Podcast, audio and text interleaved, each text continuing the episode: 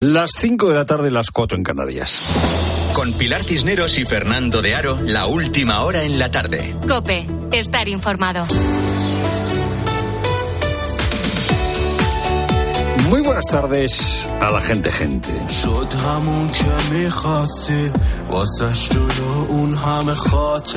Seguro que te acuerdas de Masha Amini, y si no, eh, te recuerdo yo su historia.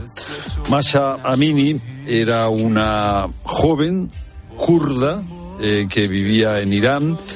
Estaba visitando Teherán con su hermano en septiembre de 2022 y se encontró con un grupo de la policía moral. La policía moral en Irán es la policía que vigila si las mujeres llevan velo.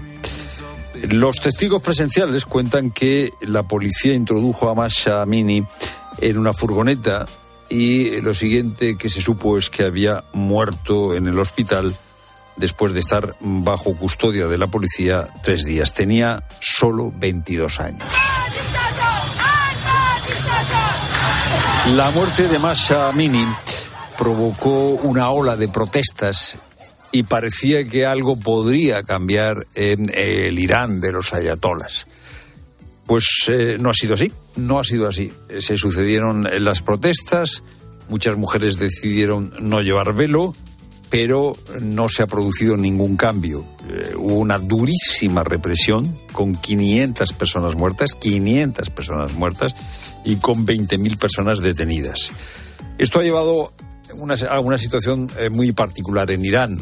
Por un lado, el, el gobierno, el régimen, reniega de la mayoría del pueblo iraní y la mayoría del pueblo iraní reniega del régimen de los ayatolás. Divorcio absoluto en un país que además es protagonista de lo que sucede en Oriente, siempre lo ha sido, pero ahora está claramente, por ejemplo, del lado de Hamas.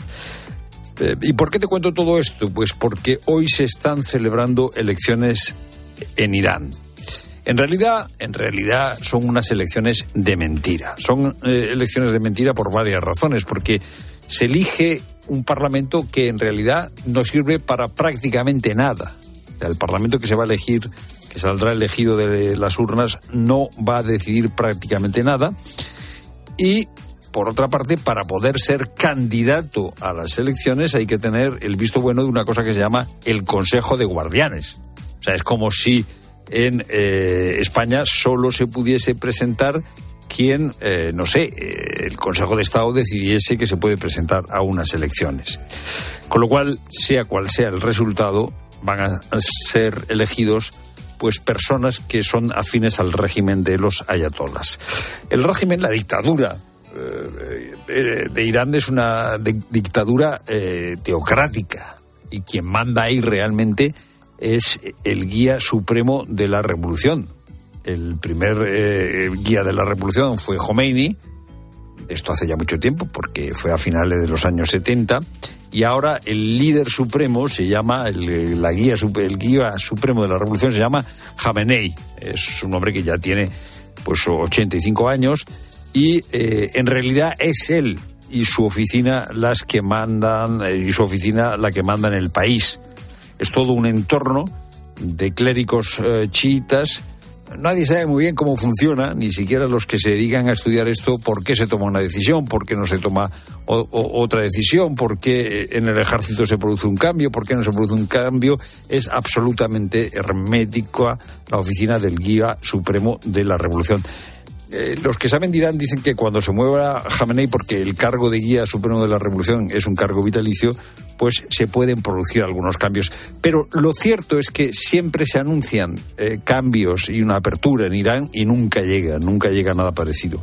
Después, debajo del guía supremo de la revolución hay una cosa que llama el cuerpo de la Guardia Revolucionaria. El cuerpo de la Guardia Revolucionaria es como una especie de ejército paralelo que tiene 150.000 miembros. ¿eh? O sea, que imagínate qué significación tiene eh, que haya elecciones. ¿Qué significado tiene? Pues no tiene prácticamente ningún significado. Desde hace tiempo, Occidente está presionando para que Irán, bueno, pues no se ponga del lado de los malos, para que Irán eh, vaya abriéndose la democracia. Y esto lo estamos haciendo los occidentales con un sistema de sanciones que no sirve para nada. porque fortalece el régimen y hace que los iraníes estén enfadados con Occidente. Es lo primero, no lo único. Buenas tardes de nuevo, Piracineros. Buenas tardes. Sí, contamos que una asociación de fiscales pide la dimisión del fiscal general del Estado, Álvaro García Ortiz, después de la decisión del Supremo de investigar por terrorismo a Carles Puigdemont. No es la primera vez que ocurre. Esta vez la Asociación Profesional Independiente de Fiscales lo hace porque la postura del Ministerio Público ha sido desautorizada por el alto tribunal. En un comunicado asegura que García Ortiz desprestigia gravemente a la institución. Patricia Rossetti. Por dignidad de la institución, la Asociación Independiente de Fiscales pide la dimisión del fiscal general del Estado. Con la resolución del Supremo queda en evidencia la actuación de Álvaro García Ortiz, una actuación que desprestigia gravemente al Ministerio Fiscal, dice el comunicado de la APIF. Ningún cargo en un sistema democrático puede mantenerse en el ejercicio de su función cuando queda totalmente desautorizado por la máxima autoridad judicial y en un asunto tan relevante. No es la primera vez que ocurre ni la más grave, dice. Hace hincapié en que la Junta de Fiscales del Supremo, por amplia mayoría, apoyó la exposición razonada del juez García Castellón y que el Supremo cita la memoria de la Fiscalía de 2020 cuando acusó de terrorismo a varios miembros de los CDR y momentos de máxima tensión los que se han vivido en el centro de Zaragoza durante una concentración de los agricultores. Centenares de manifestantes han intentado entrar en las Cortes de Aragón, donde en esos momentos estaba celebrando un pleno, por lo que los antidisturbios de la Policía Nacional han tenido que intervenir para evitar su entrada tras más de cuatro horas de protesta. Cope Zaragoza, Anabad gran violencia la empleada por algunos agricultores contra los agentes antidisturbios. La policía impedía el acceso de los manifestantes a las Cortes de Aragón y ante ello los agricultores han comenzado a golpearles, tirarles fruta y han llegado a arrinconar a los agentes sobre una pasarela a varios metros de altura, mientras otros manifestantes les animaban a tirarles al río. Escucha. ¡Al río! ¡Al río ¡Vale! que sí!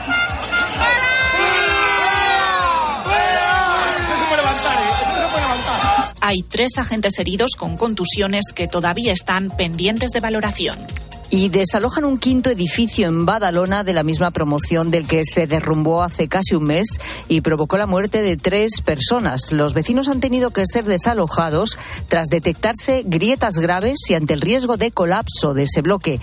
En total hay más de un centenar de familias evacuadas. Cope Barcelona, Yolanda Bernal. Los últimos vecinos que han tenido que hacer las maletas viven en el número 116 de la calle Ausias Marc, justo detrás de la calle Canigó, donde se derrumbó el bloque. El desalojo se ha precipitado al encontrarse en una inspección técnica unas grietas graves bajo un falso techo en el cuarto piso. El pasado sábado se detectaron otras en otra vivienda, pero se consideró que eran superficiales. Hoy, sin embargo, los técnicos han constatado que la estructura del edificio corre peligro, está en riesgo. Es el primer bloque de los cinco que se han desalojado hasta ahora, que no está en la calle Canigó, sino en la parte posterior de la manzana, en la que hay más de 400 pisos que se están inspeccionando, todos construidos en los años 60 y acaba de empezar la calificación del Gran Premio de Bahrein de Fórmula 1. Ignacio Arzuaga. En la última sesión de entrenamientos libres, Carlos Sainz ha terminado primero y Alonso segundo. Nos vamos hasta el circuito de Bahrein con Carlos Miquel para conocer la última hora de la clasificación. De momento siguen las cosas muy bien para Carlos Sainz, que en el primer intento eh, con rueda eh, media, en este caso, no ha puesto todavía la blanda en la Q1, eh, ha marcado el mejor tiempo. Se lo acaba de quitar con el neumático blando Alexander Albon. Pero lo más importante, vuelve a estar por delante de su compañero Leclerc. Tercero cuarto Leclerc, quinto con todavía no ha marcado ningún registro. Fernando Alonso, uno, opta a luchar por la pole en el caso de Sainz, otro en el caso del asturiano al top 6. En cuanto a fútbol, a las 9 arranca la vigésima séptima jornada de primera, Celta y Almería se miden en Balaidos, por lo que promete ser una final por la permanencia en primera división. Los partidos más destacados de la jornada son Sevilla Real Sociedad y Valencia Real Madrid el sábado. El domingo, Atlético de Madrid Betis, Mallorca Girona y Atlético Barcelona. Y en baloncesto, dos equipos españoles juegan hoy su partido de Euroliga tras las derrotas de Valencia y Real Madrid contra Bolonia y Panathinaikos respectivamente. A las 7 menos cuarto arrancará el Fenerbahce Basconia y a las 8 y media Barça-Mónaco. Tiempo ya para la información de tu cope más cercana. Pilar Cisneros y Fernando de Aro. La tarde.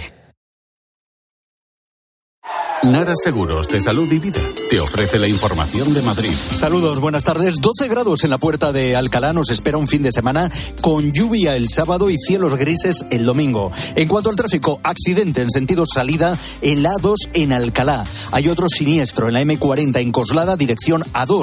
Y además, un incendio de un vehículo en la A1 a la altura del circuito del Jarama sentido Madrid.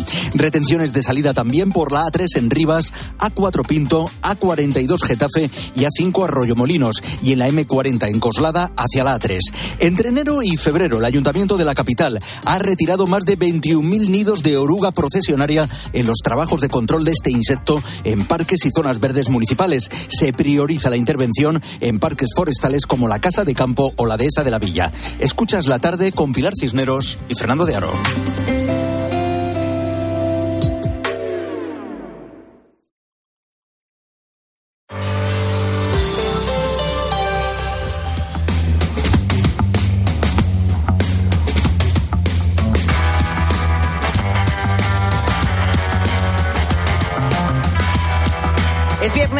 Estamos estrenando mes, es 1 de marzo. Son ahora mismo las 5 y 11 minutos de la tarde, hora menos en Canarias. Y es muy probable que un viernes y a esta hora te pille saliendo del trabajo. Así que, bueno, bien, ¿no? Tienes un fin de semana por delante.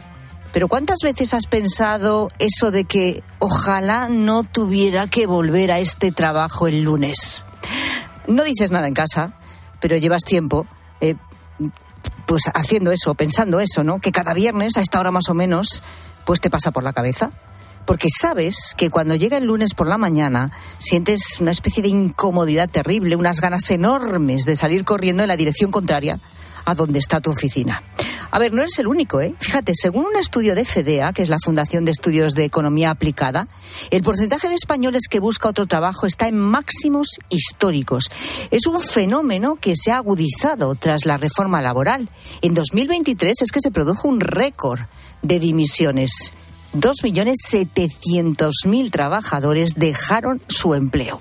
Pero es verdad que hay una cara B, una segunda parte sobre esta cuestión, sobre esto que pasa, ¿no? Y que también nos deja perplejos, porque según el mismo estudio, un 58% de estos trabajadores que dejaron su empleo no encuentra otro en un plazo de dos meses, y eso sí, sí lo consigue. ¿eh? Y el 36% de ellos acaba con un sueldo peor que el que tenía en el empleo del que se marchó. ¿Qué nos están diciendo estos datos? ¿Que no merece la pena hacer el cambio si no tenemos asegurado un salto a una mayor proyección profesional o un mejor sueldo? ¿Que ha habido un error de cálculo a la hora de analizar las posibilidades de tener éxito con el cambio de empleo? ¿O quizá podría ser que muchos trabajadores prefieran ganar menos a cambio de trabajar menos horas y soportar menos estrés. Bueno, para analizar todas las variables, no se me ocurre nadie mejor que Fernando Trias de Bes, economista, escritor y nuestro profesor de economía de bolsillo aquí en la tarde. Fernando, ¿cómo estás? Muy buenas tardes. Hola Pilar, buenas tardes. ¿Por qué la gente se cambia de trabajo? ¿Por qué de repente tanta gente ha querido dimitir del trabajo en el que estaba? La gran dimisión a la española. Y te voy a responder por qué porque la gente se cambia de trabajo para ir a peor, si, si te parece, Pilar. Porque claro, porque en este caso, además, el estudio lo, que revela es que en la mayor parte de los casos, encima, aparentemente va a peor. Bueno, a mí me, me, sorprende mucho del estudio dos datos que son realmente demoledores. Que el primero que es que un, 60%, estamos hablando de, una masa de, de prácticamente 1.600.000 personas, que, mm, o sea, que, que en dos meses todavía no tienen nada.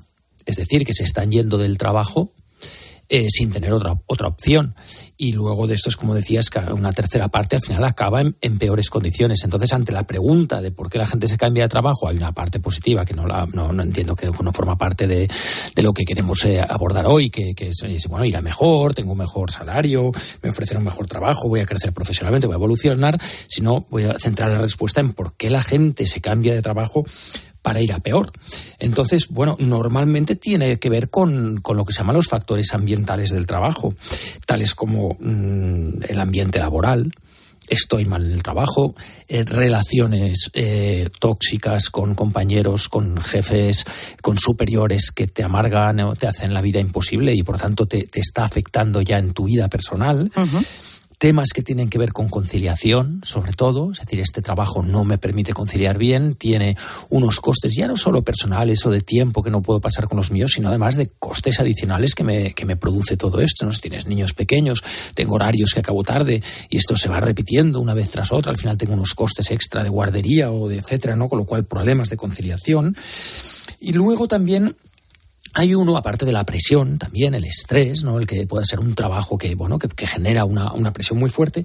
Y luego hay un factor que es muy difícil de, evaluar de manera objetiva, pero que es muy interesante, que es lo que los expertos denominan cuando alguien tiene una percepción como trabajador que hay un desequilibrio entre lo que aporta y lo que recibe. ¿no? Es decir, oye, yo al final todo lo que aporto en trabajo, en horas, en preocupaciones, incluso en el dinero que consigo para la empresa cuando sea un, tipo de trabajo que es más directamente reconocible, como tareas comerciales o de ventas, ¿no?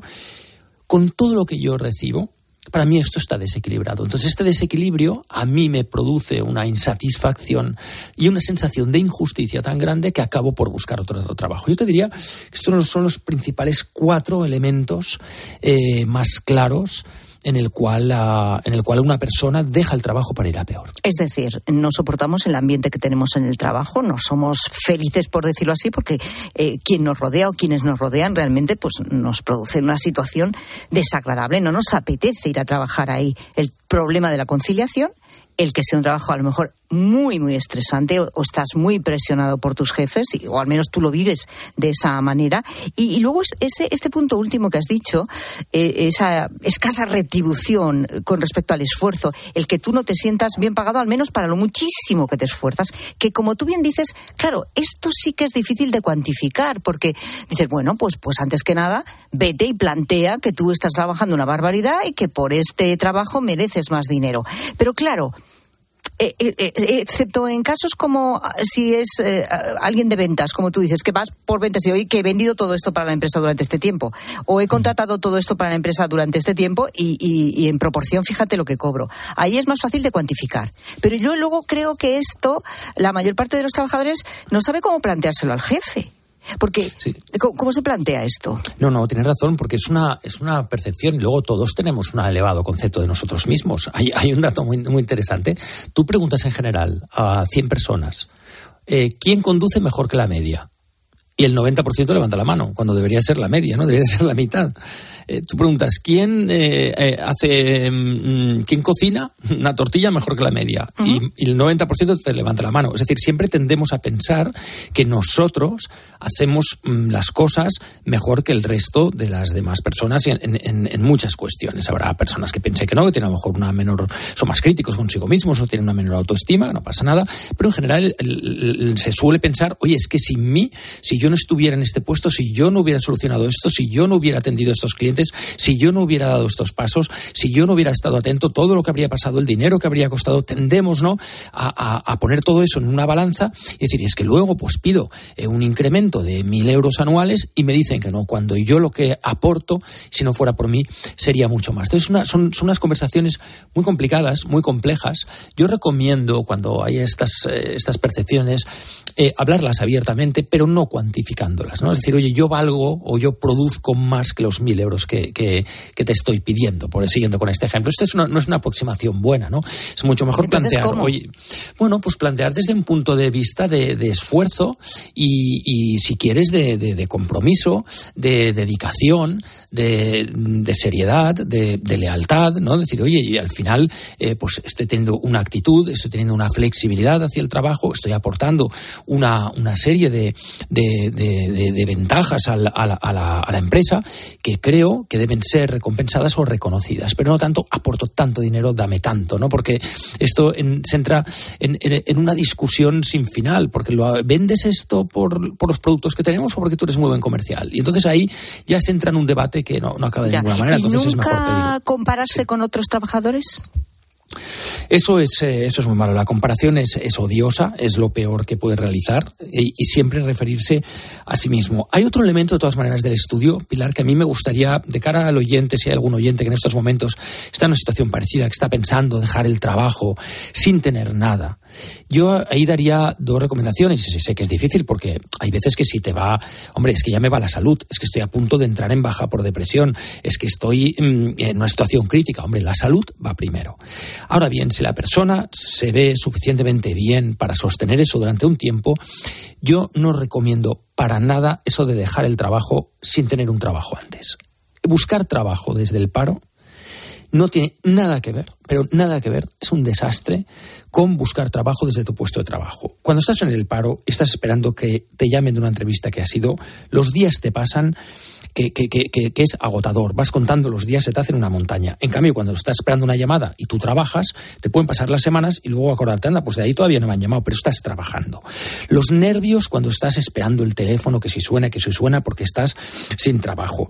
Luego, la desesperación, a medida que va pasando el tiempo, se nota. Cuando uno ya va a buscar trabajo y está en el desempleo, está en el paro, le han pasado las semanas, los meses, más de lo que pensaba, eso, eso tras, trasciende mucho en una entrevista. Y luego se negocia muy mal. La empresa que te viene a buscar tú trabajando en otro sitio, que no necesariamente tiene por qué saber que estás fatal, pues va a tener que, premiarte, va a tener que ofrecerte algo para que animarte al cambio, mm, tanto en, tiempo de trabajo, en condiciones del contrato o en salario. Se negocia mucho mejor desde el trabajo. Entonces, nunca, no, no hay que esperar estar tan mal.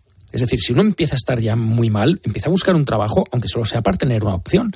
Y luego, pues a partir de ahí, con una oferta en mano, si se abre un periodo de, de, de diálogo con la empresa en la que estás, pues a lo mejor consigues quedarte y hablarlo no con la amenaza de me voy, sencillamente eh, no, no, es uh -huh. una amenaza, es una realidad, ¿no? Eh, es muy interesante esto, es decir, siempre se negocia mejor eh, desde el trabajo, no desde el paro, efectivamente, porque puedes estar al límite y decir, no aguanto más aquí, lo dejo, se acabó, ya veremos lo que pasa. Pero ya veremos lo que pasa después cuando estás ahí buscando un empleo desde el paro, ya dices que sí. es complicadísimo. Bueno, y, y, se puede hacer un mal cálculo. ¿Cuántas veces vemos a alguien que dice, no, no, ya verás, yo con la experiencia que tengo y tal, si lo encontraré rápido, no te preocupes, que esto, vamos, yo voy a encontrar rápido trabajo. Y luego de repente te das cuenta que no es tan sencillo. Entonces, esa situación, desde el desempleo, se hace agónica. ¿Y mm, cuándo es ese punto de, de, no retorno, por decirlo así? Es decir, ¿cuál, cuál, crees tú que es ese punto en que un trabajador dice, eh, esto eh, requiere un cambio ya? O sea, realmente eh, me supone lo que decíamos al principio, lo que yo decía, hoy es viernes, fenomenal, fin de semana por delante, pero ya solo pensar el lunes, eh, el estrés que te produce es terrorífico, ¿no? A ver, el, el, va por personas, porque igual que el, la, la, sensibilidad al calor, esto quema, esto no quema. ¿no? Entonces, a veces, oye, aquí me quema, y el otro toca y dice, a mí no me quema.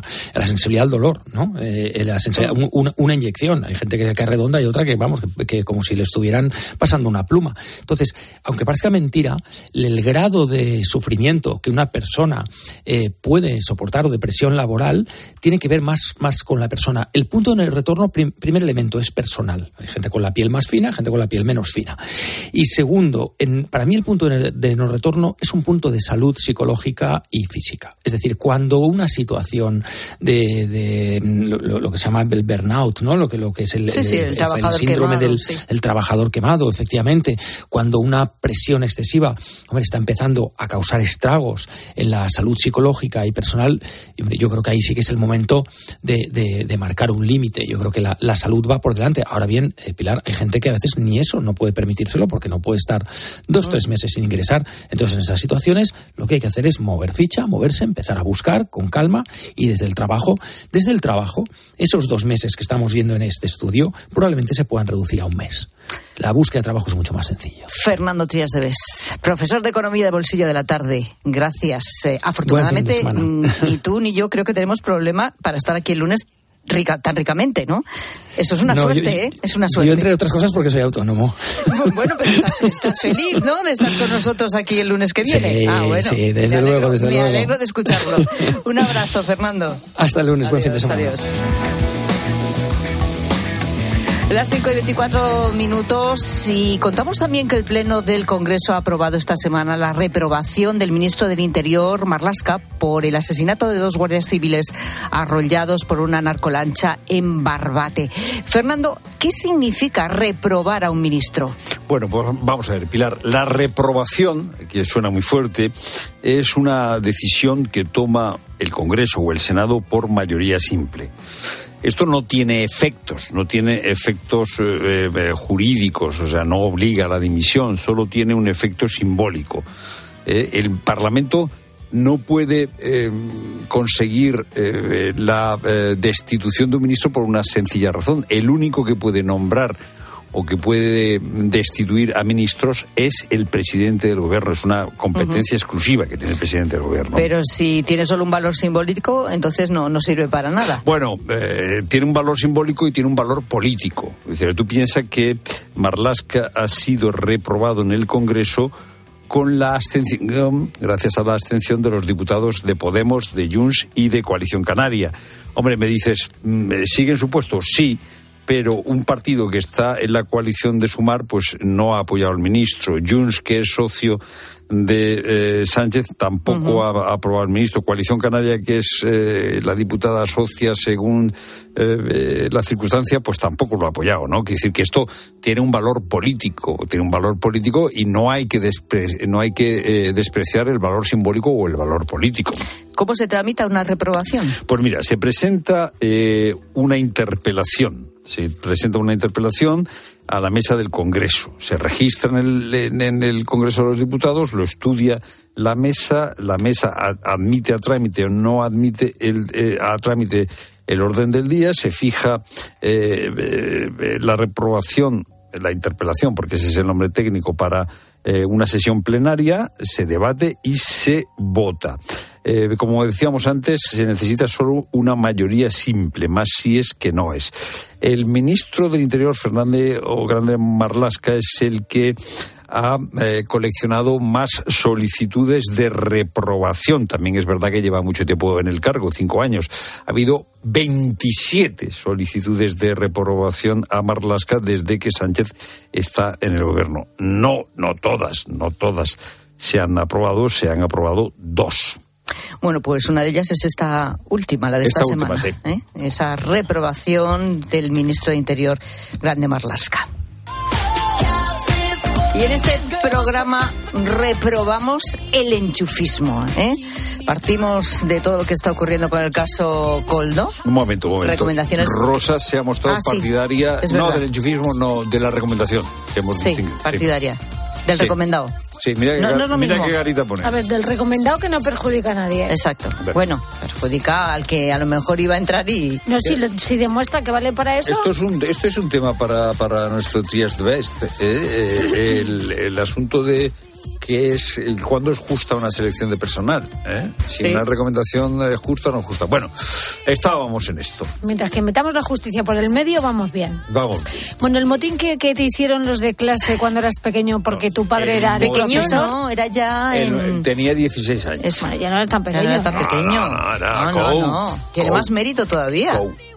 Eh, tú, tú, no hiciste COU. no, ¿Cómo que no he hecho yo COU? Tú, tú. ¿Y yo? Claro que sí. Se había acabado el COU. COU, no, no, no. COU Tendrías ya 17, Y la selectividad. O ibas adelantado. Tenemos claro que se llamaba selectividad. Ah, ibas adelantado. Iba adelantado. Anda, pero es cosas, de cosas que nos estamos enterando. Yo hice la selectividad con 16. Anda. Eh, Anda, niño prodigio. No, no, fue un error aquello. un error. Tanto correr para nada. Cuando hay veces que se corre mucho y no se llega a ningún sitio. Pues este es el caso. Bueno, entonces estaba con el motín. El motín que te hicieron tus compis de clase porque tu padre siendo... A, mi favor. Siendo tu, el profesor te, para que te subiera la nota, que era injusta la que te habían puesto. Bueno, pues esto acá la ve la gente, gente. Buenas tardes, gente, gente. Pues tras la explicación esta que nos ha hecho de que hubo un motín para pedir que se le subiera la nota, he vuelto a creer en la sociedad con respecto a, a, los enchufes. Pues claro, siempre los hubo, los hay y los habrá. El problema es quien paga la fiesta. Si la ah. pagamos todos, mal. Ahí está. Buenas tardes. Ahí está, ahí está. ¿Ves? Bien, bien dicho. Está muy bien esa. Sí, sí. Sí, sí, como para que no haya enchufe pues entonces a otros se les penaliza. Eso sí. A eso me refiero yo con ser justos y que no perjudique a nadie. Tenía un notable, me había puesto mi padre un notable, y entonces la clase reclamó El sobresaliente.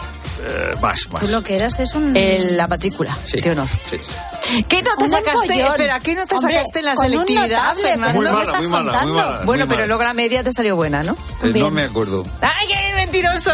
¿Cómo no te La, la acordar? media le- se le quedó en bien. No, más alta. Pues no, ¿Sí? de verdad que no me acuerdo, porque Yo- yo- en, en derecho bueno. no, no se exigía nota.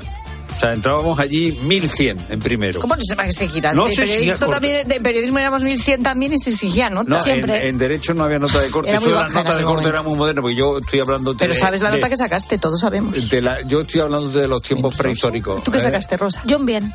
Bien. Bien. Yo es que en el instituto... uf, Yo sale- hasta el yo instituto tenía- bien, pero el instituto ya, Ya ves, pensaba en Hasta- otras cosas. Antes del Yo- instituto, yo dice. es que les- Entonces, la vida luego ya empezó a ser muy interesante. ya ¿no? me dispersaba mucho. Los libros Yo ya... me dispersé, Sí. me dispersé en el examen de selectividad. Yo- Yo, llevaba muy, muy buena nota de COU, pero el examen me salió regular. Yo me dispersé en cuarto, de- en tercero de derecho. ¿Eh? Uh, Pero bueno. Una dispersión. eh, una dispersión aquella que tuve que hacer en, en una, no, en, en cuarto, fue en cuarto cuando dispersé. Tuve que hacer en un año cuarto, quinto y primero de periodismo. Qué bueno. Bueno, pues eh, a ver, no nos dispersemos. Exacto, Eso, vale. venga. Vamos con los ayudes, venga. El tema. Esta, ta- esta, esta oyente también habla muy bien hablado. A Porque ver, nos guste o no, de con enchufados está el mundo lleno. Hola, buenas tardes, gente, gente. Vamos a ver. Hoy en día hace falta enchufe hasta para entrar en una discoteca. Cierto. Hombre. O sea que no te digo más para tener un trabajo. Yo, si me tengo que convertir en Iberdrola y en Endesa, me convierto, con tal de que mi familia y mis allegados tengan una buena situación. Lo siento, pero es, lo, es así como nos movemos. Y quien diga que no miente. Bueno, pues Ya, ya no existen de esa, ¿eh? Esta señora es de mi edad. De esa no, pero sí que para la discoteca, entrar a la discoteca hoy en día necesitas también un enchufe, si no, no, no pasa. Bueno, es que eso es fíjate- una cosa loca. toda ¿eh? la vida Fíjate- también. No, no, no, Fíjate- ahora más que antes. Fíjate, Coldo, que estaba en el quicio de la mancebía. ¿Eh? ¿Cómo es la canción aquella? En el quicio de la mancebía no me acuerdo. Era, Pero- era una copla, sí. Bueno, igual que están los enchufados, están los que los que te cogen manía. Hablábamos antes de, de fútbol y del padre de Daniel Gascón que, que no lo no sacaba lo a jugar sacaba, ¿eh? para que no Aparte pensaran que, era un enchufado. Daniel Gascón no podía jugar en otro equipo porque era el único del El único pueblo. del pueblo, entonces, bueno, el padre no sacaba. Bueno, pues José desde un pueblo de Soria nos ha contado su caso. Buenas tardes, gente, gente. Mi historia es algo parecida, pero vamos, yo como centrocampista intentaba currármelo, ¿no? Y de eso es que te salen un, un tiro guapísimo, que metes un golazo de larga distancia, ¿no? Y el tío lo ve, vas perdiendo 3-1, ve que metes un gol y te dice, José, ponte de delantero. No, ya no me comí un colín, vamos. Mira, me pegaron, vamos, hasta en el DNI. Y vamos, ya después de aquello, vamos, eh, al final terminé dejando el deporte. Me gustaba mucho el fútbol. Era un centrocampista con mucha visión, muy lento, tipo Xavi Alonso. Y ya Nada, digo, oye. el entrenador me frustró. Así que muchas gracias, Morcillo. Un saludo, gente. Uy, lo lleva clavado, ¿eh? Morcillo. Que no se le ha olvidado eso. Lo Morcillo lleva clavado como un puñal ahí que te tiene. ¿eh? Está muy feo ser un enchufado, pero también que te cojan manía, ¿eh? Eh, El enchufado es el tema del día hoy con la gente, gente, y queremos más mensajes en el 607150602 mientras hablamos de los hispanos, Hispania, provincia de Roma. ¿Y los hispanos qué? ¿Quiénes fueron? Pues ahora lo explicas. Ahora enseguida lo contamos. Escuchas la tarde. Con Pilar Cisneros y Fernando de Aro. Cope, estar informado. ¿Hasta cuándo va a durar la emergencia por sequía? ¿Qué está pasando con las protestas en Europa? La respuesta a esta y a más preguntas las encuentras este sábado desde las ocho y media de la mañana en Agropopular con César Lumbreras. Las protestas de los agricultores y ganaderos se han multiplicado esta semana. Agropopular, el programa de información agraria decano de la radio española. También en cope.es, en tu móvil y en redes sociales. La avería del coche, la universidad de Ana. No sé cómo voy a llegar a fin de mes. Tranquilo. Si alquilas tu piso con alquiler seguro, puedes solicitar el adelanto de hasta tres años de renta para hacer frente a imprevistos económicos o nuevos proyectos. Infórmate en alquilerseguro.es o en el 910-775-775. Alquiler Seguro, la revolución del alquiler. Contratar la luz con Repsol, ahorrar en tus repostajes. Contratar la luz con Repsol, ahorrar en tus repostajes. Contratar la luz con Repsol. ¿Pero ahorrar- qué estás haciendo? Contratar la luz con Repsol. Porque ahorro 20 céntimos por litro en cada repostaje durante 12 meses pagando con Wilet. Contrata la luz con Repsol en el 950 52 50 o en Repsol.es y enciende tu ahorro. Escuchas la tarde. Y recuerda, la mejor experiencia y el mejor sonido solo los encuentras en cope.es y en la aplicación móvil. Descárgatela. 29. Tus nuevas gafas graduadas de Sol Optical. Estrena gafas por solo 29 euros. Infórmate en soloptical.com. Si elegir es ahorrar for you, ahorra todas las semanas con los productos marca Carrefour. Como con el 3x2 en pizzas refrigeradas Carrefour de jamón y queso, barbacoa o carbonara de 400 gramos y con ofertas como el bacalao Scrape, pieza de 2 a 4 kilos aprox, a solo 8 euros con 49 el kilo. Hasta el 3 de marzo en hipermercados, market, web y app. Carrefour. Aquí poder elegir es poder ahorrar. Recolector de claveles, repartidor de paquetes, llevo japoneses de tablao en tablao y niños de cole en cole, distribuyo naranjas y miel de abeja y hago transfers de aeropuerto de 12 a 2. Si quieres hacer un buen business, hay que ser muy rápido. Solo hasta el 20 de marzo, Business Days Citroën con ventajas especiales en toda la gama Citroën y punto de carga incluido en gama eléctrica. Condiciones en citroen.es. ¿En qué capítulo de tu vida estás ahora? ¿Quieres hacer una reforma o cambiar de coche? ¿Tus hijos ya necesitan un ordenador para cada uno? ¿O quizás alguno ya empieza la universidad? ¿Habéis encontrado el amor y buscáis un nidito? En Cofidis sabemos que dentro de una vida hay muchas vidas y por eso llevamos 30 años ayudándote a vivirlas todas. Cofidis, cuenta con nosotros. ¿Hasta cuándo va a durar la emergencia por sequía? ¿Qué está pasando con las protestas en Europa? La respuesta a esta y a más preguntas las encuentras este sábado desde las ocho y media de la mañana en Agropopular con César Lumbreras. Las protestas de los agricultores y ganaderos se han multiplicado esta semana. Agropopular, el programa de información agraria decano de la radio española. También en cope.es, en tu móvil y en redes sociales.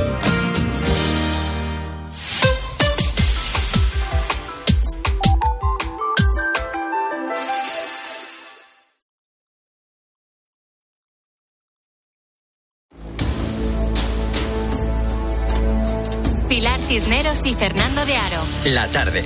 Cope, estar informado.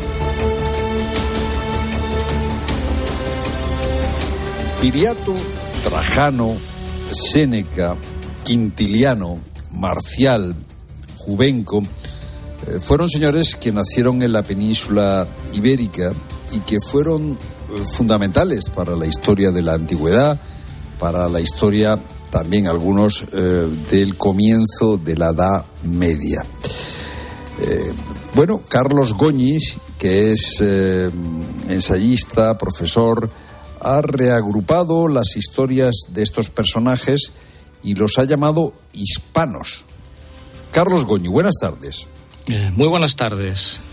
¿Cuál es la diferencia? Es que, Carlos, leyendo tu libro me ha venido eh, a la cabeza una discusión que hubo en España hace ya tiempo entre eh, eh, Sánchez Albornoz y Américo Castro.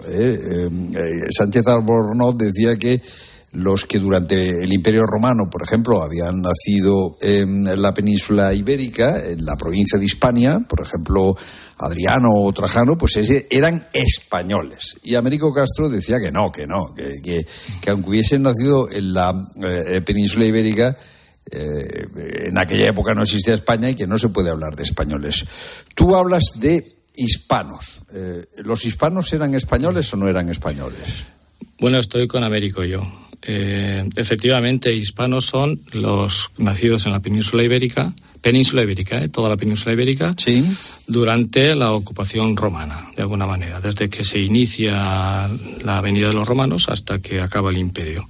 Por lo tanto, el último, el último hispano que aparece en el libro es Idacio de Limia, que es un historiador y que yo lo llamo, pues eso, el último hispano. Murió, pues no sé si dos o años antes de, de la caída definitiva del Imperio Romano en el 476. Entonces, hispano es eso. Después, es decir, después de Idacio ya no hay hispanos. ¿eh? Ya. Hay, o sea, no hispano es el que nace en la península eh, ibérica durante la ocupación. Y, eh, No eh, hispalense, hispalense, que Es de llamaba a los romanos. No, no, no, se les llamaba también a los, a los romanos que, que vivían en la península. eh, que habían, pues, habían nacido en Roma, donde sea, y venían aquí a la península. Bueno, entonces esos señores no eran españoles. No eran, no eran españoles. Y tenían hispanos, hispanos algo en eran, común pues, con los actuales españoles. Es decir, Bueno, eh, ahí está. O, o no. es- eso os lo dejo yo para que juzgue el, el lector. Yo intento eso, yo intento buscar el alma hispana el alma hispana ¿eh? de, los hispanos y luego el, lector pues tiene que ir juzgando qué hay de, qué nos queda de hispanos ¿no? En, la actualidad. Bueno, ¿y en qué consiste eh, esa alma hispana? Eh, porque, claro, aquí hay personajes eh, muy diferentes.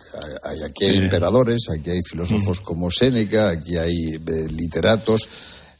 ¿Qué tienen en común? Bueno, el libro está dividido en, cinco partes. La primera sería los rebeldes, los que se rebelaron contra tanto contra los cartagineses como contra los romanos.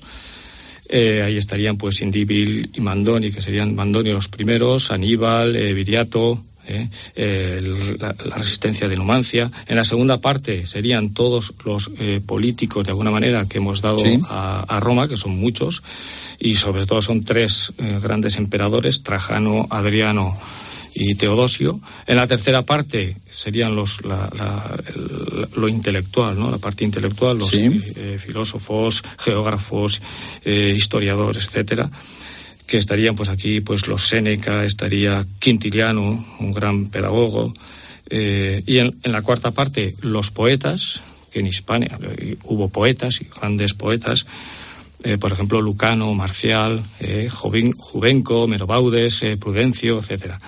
Y en la quinta parte ya serían, pues, de alguna manera toda la, toda la Hispania ya eh, eh, cristiana, ¿eh? donde estamos aquí, pues tenemos obispos, tenemos el Papa Damaso, tenemos, bueno, tenemos hasta... Sí, pero por ejemplo, Carlos, vamos a, detenernos, si te parece, con los... Te he hecho una visión general del libro. Sí, sí, exacto. vamos a detenernos con los emperadores. Hablabas de mm. Adriano, Trajano, de Teodosio. ¿Había una forma de ser eh, político en Roma eh, o de ser eh, alto mandatario o de ser emperador que se diferenciaba del resto por haber nacido en Hispania? Porque, por ejemplo, Adriano y Trajano eran dos emperadores muy diferentes. Bueno, tenían algunas, te compartían quizá una cierta inclinación filosófica, pero había un rasgo, había algunos rasgos comunes. El haber nacido en la península ibérica imprimía carácter. Mm, yo creo que en Trajano sí. Trajano se diferencia bastante de los, de los demás. Bueno, y Adriano también a su manera, ¿no? Pero Trajano es uno de los grandes, de, los mejores eh, emperadores. ¿eh? Eh, mm, era, de alguna manera, él dice, trato a todos como me gustaría que me trataran a mí. ¿eh? de alguna manera ese trato directo, ese conocer a todos, ese eso me parece a mí que era muy muy muy valorado ¿no? en, Trajano, ¿no? Todo lo que hizo, todo lo que hizo por imperio, mm, eh, date cuenta que la máxima extensión del imperio llegó con, con Trajano. Adriano era otra manera, ¿no? Era, era, un, era un hombre muy culto, eh, era parece que tenía bastante humor y, bueno era muy ese humor hispano no ese eh, bueno eh, dicharachero lo llamo yo ¿eh? pero era muy culto era muy culto y después Teodosio, Teodosio es Teodosio otra época ya totalmente diferente. Es otra época totalmente, pues es el que puso en primera línea la, la, la, religión, ¿no? Lo importante es la religión y tal. Y eso también es bastante, bastante hispano, ser más papitas, más papistas que el Papa. Ya. Eh, hay una cosa que, te, que, te quería decir, mira, de los, de los primeros, mm, los primeros que vienen a, los primeros romanos, se, eh, hablaban de la devotio ibérica, eh, es decir, que de los, de los, de los íberos te puedes fiar, de los que estaban aquí te ah, podías fiar. Si te daban la palabra y la cumplían.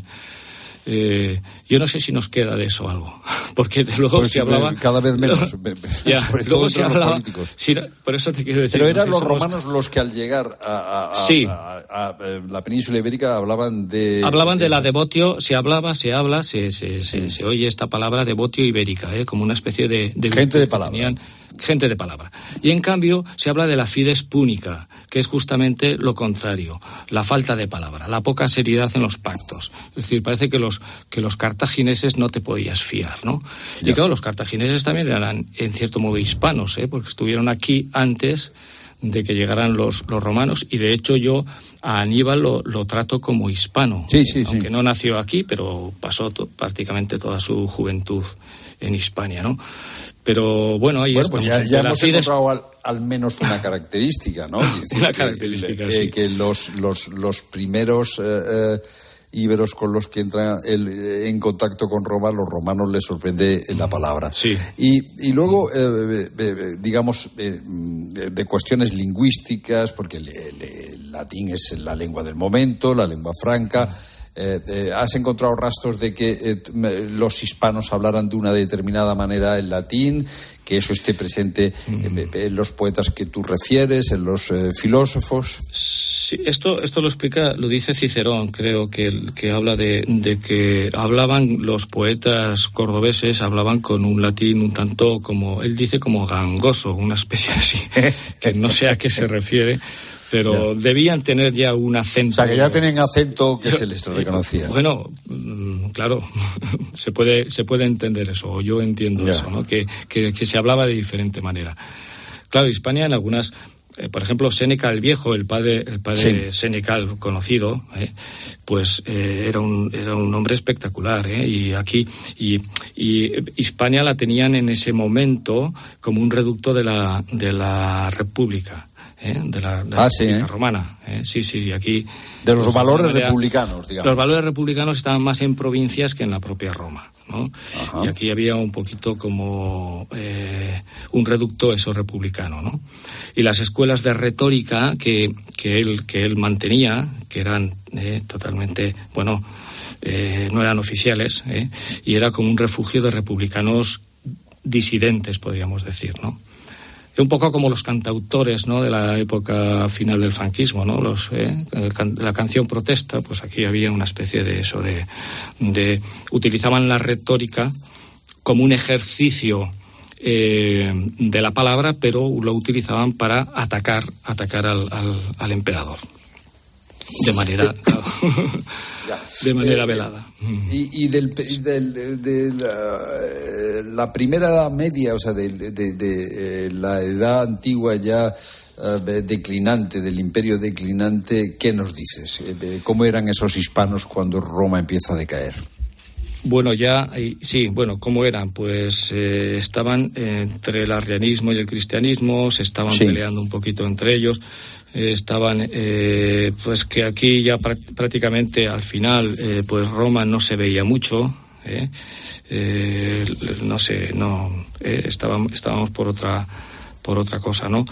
Pero y estamos con más que todo con, con, luchas un poquito eh, manteniendo eh, manteniendo Roma. Muchos eh, obispos luchaban en favor de en favor de Roma pero ya aquello se estaba se disolvía. se estaba sí se estaba disolviendo y, lo veían no lo veían. pues habrá que aventurarse en ese mundo de los hispanos de aquellos que nacieron en la península ibérica que Carlos nos dice que eh, eh, no eran todavía españoles, pero que tenían algunos eh, rasgos similares. Era gente de palabra, hasta que llegaron los cartagineses que no tenían palabra alguna.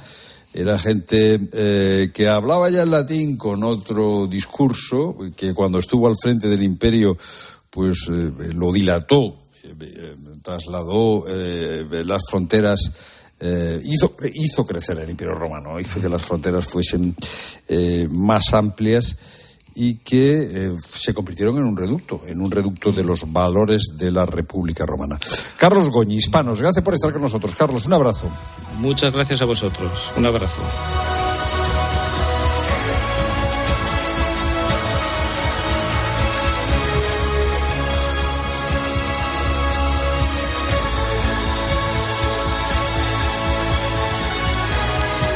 Domingo 18 de febrero, siete y media de la tarde. Miras al cielo y ves lo que parece una estrella fugaz. Bueno, el destello llamó la atención de gente de Zamora, de León, de Salamanca, de Valladolid, del norte de Portugal y de Galicia, donde terminó cayendo. Es verdad que fueron solo unos segundos, pero eh, como vemos y como te estoy diciendo, se vio desde muchos puntos del noroeste peninsular. En la distancia parecía un objeto redondo que caía de manera vertical. Primero tenía unos colores con tonos verdes y seguía bajando y luego esos colores cambiaron a tonos amarillos y rojos. Y luego desapareció, claro. Por la velocidad que llevaba y la temperatura que alcanzó dejó una columna de humo que sí que duró más tiempo, esa estela, ¿no? Qué raro, ¿no? Una estrella fugaz visible además con la luz del día, pero la cosa es que no era una estrella fugaz, sino un bólido y que se ha conseguido calcular exactamente el punto donde cayó. Manuel Andrade es profesor e investigador del área de astronomía y astrofísica del campus de Lugo de la Universidad de Santiago de Compostela y es el encargado de dirigir la investigación sobre la trayectoria que ha seguido este bólido. Hola Manuel, ¿qué tal? Buenas tardes. Hola, buenas tardes. Bueno, lo primero, ¿cuál es la diferencia entre lo que aparentemente todos vemos en el cielo y decimos, ah, pues era una estrella fugaz, eh, que luego lo calificamos de bólido o que en otras ocasiones decimos que es un meteorito? ¿Cuál es la diferencia? Bueno, a ver, son eh, conceptos diferentes, ¿no? Que a veces se confunden. En realidad, cuando un objeto de estos que está girando alrededor del Sol, lo que llamamos un, un meteoroide que podemos pensar como un pequeño asteroide, puede ser pues de, un tamaño muy muy pequeño, hablamos de, milímetros o que podría llegar a, unos pocos metros, mm, pues eh, penetra la, atmósfera, lo que se produce es, eh, debido a la enorme velocidad que, lleva, que es siempre mayor de, de 11 kilómetros por segundo, es una velocidad hipersónica, pues la fricción ¿no? de este objeto a esa enorme velocidad con, la atmósfera produce ese fenómeno luminoso que llamamos meteoro y que popularmente pues eh, son las conocemos como las estrellas eh, fugaces normalmente las estrellas fugaces se originan como decía a raíz de objetos muy pequeñitos ¿no? del tamaño de un grano de arena pero a veces eh, sucede que los objetos estos son más grandes, podemos hablar de, centímetros o incluso de, un metro, y entonces el fenómeno luminoso es mucho más brillante, incluso más brillante que el planeta que brilla más, que es Venus, y ahí es en donde hablamos de un bólido. ¿no? Por lo tanto, un bólido sería un meteoro eh, pues muy brillante. ¿no? Em, y, luego, claro, este, este objeto, si sobrevive y llega ¿no? al suelo, es lo que hablamos y, llamamos un meteorito. ¿no? Pues decía que son conceptos que son eh, diferentes. Es decir, si consigue llegar a Tierra y por lo tanto hay algún resto y se consigue localizar, eso ya sería un meteorito. ¿Cómo habéis logrado em, determinar la trayectoria de este bólido en concreto? Pues eh, bueno, en primer lugar aprovecho para, para agradecer ¿no? precisamente al redactor de La Voz de Galicia, Juan Ventura Alado, que, ya cuando fue el, meteorito de Traspena nos había pues ayudado ¿no? a, que la gente colaborase con nosotros. ¿no? Y en este caso La Voz publicó ¿no? una petición de, ayuda, de colaboración por parte del área de astronomía del campus de Lugo y eso fue lo que motivó pues que mucha gente enviase pues fotografías y algún vídeo que, había grabado. Eh, también le agradezco ¿no? a, a Xurxo Cegarra y Ángel Farrapeira de Wireless Galicia, Lux Lux, que nos enviaron lo que creemos que es el único vídeo que hay disponible de esta, de esta entrada, ¿no? Y por supuesto a todas las personas que colaboraron enviando estas imágenes. Pues decía que gracias a, todo este trabajo, ¿no? De colaboración de, personas, ¿no? Muchas veces eh, anónimas que, que, colaboraron enviando estas imágenes, pues se ha podido establecer, ¿no? Las líneas visuales a diferentes puntos de la trayectoria que ha seguido este bólido desde que entró en la atmósfera, ¿no? a varias decenas de kilómetros de altitud, hasta que desapareció, ¿no? supuestamente después de unas fragmentaciones bastante violentas, por lo que parece, ¿no? que es lo que estamos analizando en, en las imágenes.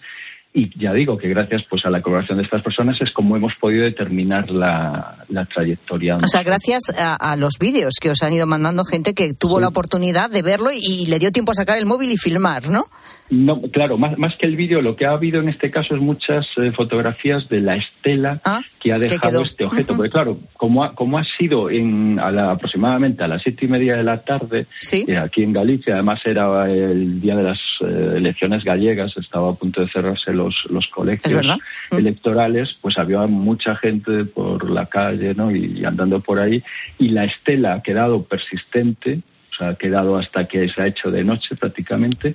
Y entonces mucha gente la ha grabado esta estela y en los primeros eh, instantes que coincide prácticamente con la trayectoria que ha seguido el bólido, pues a partir del estudio ¿no? de todas esas fotografías y este vídeo que comentaba, pues se ha podido definir muy bien en dónde, a qué, en qué punto ¿no? del océano ha entrado este objeto y en qué punto ha dejado de ser visible y creemos se ha podido destruir o de haber, eh, es lo que se está analizando también, de haber podido sobrevivir, pues eh, se habría producido meteoritos que habrían caído en el mar. Es decir, que mm, este meteorito, este bólido, digamos, eh, cuando ya llega a Tierra, por los estudios que habéis realizado y las mediciones, ha caído en el mar, ¿no?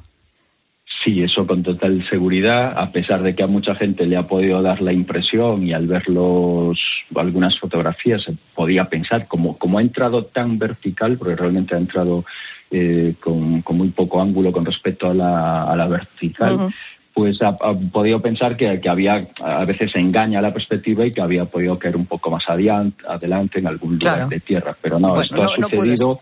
Ya. No, no, de ningún modo. Estamos a 136 kilómetros de Fisterra. Habría tenido el punto de, entrada, digamos. esto, claro, porque vosotros en vuestro departamento eh, lo que os interesa también con este seguimiento es averiguar dónde ha caído. No es este caso, pero si hubiera otro caso parecido y se llevara a cabo la misma, eh, bueno, petición de, personas que lo han visto y que os envían información y sois capaces, como en este caso, de, eh, bueno, pues comprobar la trayectoria, saber dónde ha caído, la posibilidad de que caiga en tierra y recuperar restos para analizarlos, ¿no? Que es lo que a vosotros os gustaría, ¿es así? Claro, así es, ¿no? Y esto es lo que se pudo hacer hace tres años, en 2021, cuando eh, un objeto de tamaño superior a un poco más que un metro entró en la vertical muy cerca precisamente de, Lugo y, produjo un meteorito se pudo en aquel momento calcular la trayectoria atmosférica, contar la zona de búsqueda y finalmente, efectivamente, apareció este objeto que, que se pudo analizar también. Bueno, o sea que, eh, Manuel, entonces, a partir de ahora, yo es que siempre que salga una noticia, sale una noticia de esas, digo, pero porque yo no veo nunca ninguno, a mí me gustaría, me gustaría. Pero suponiendo que lo vea y pueda fotografiar algo, bueno, pues que lo hagamos, ¿no? Porque luego esta colaboración ciudadana puede serviros a vosotros los investigadores, ¿no? Para determinar dónde ha caído. Claro, eh, sí, sí. E incluso eh, aprovecho ya que, estamos hablando aquí para hacer el llamamiento, porque la investigación continúa que en el caso ¿no? de, que, de que alguien tuviese, por ejemplo, grabaciones, incluso son muy útiles las grabaciones de vídeo que pueda haber de cámaras de seguridad que, que están ah, trabajando continuamente,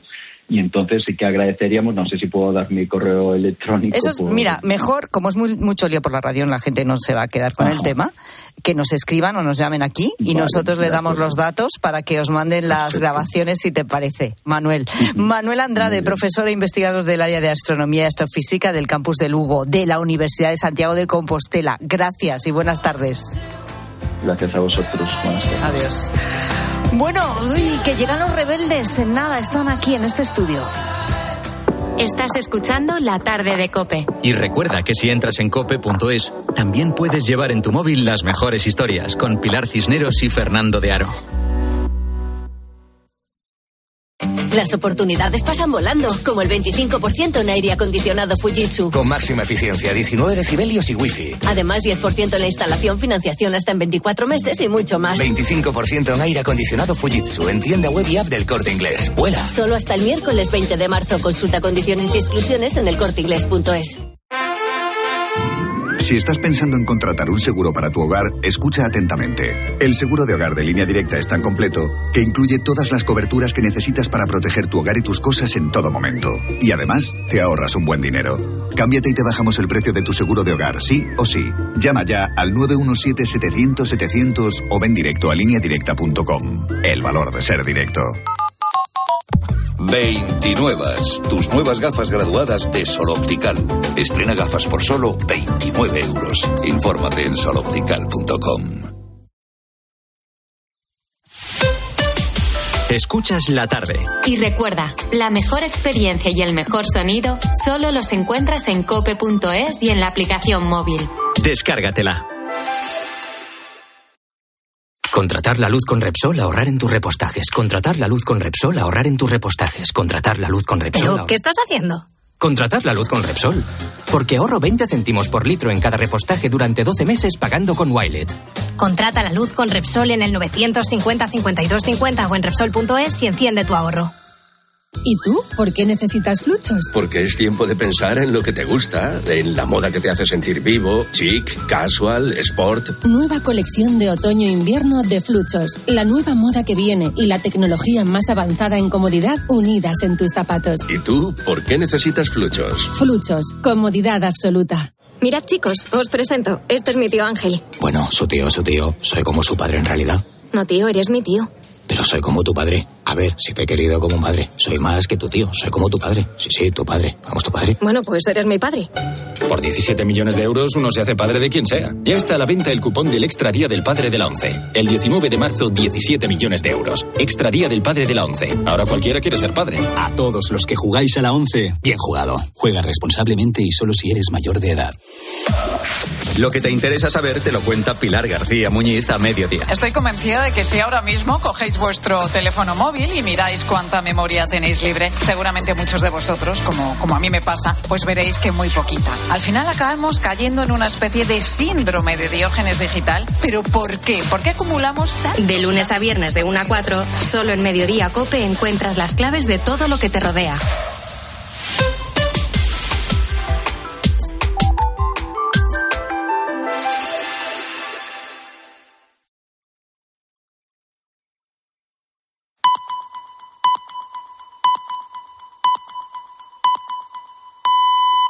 Las seis de la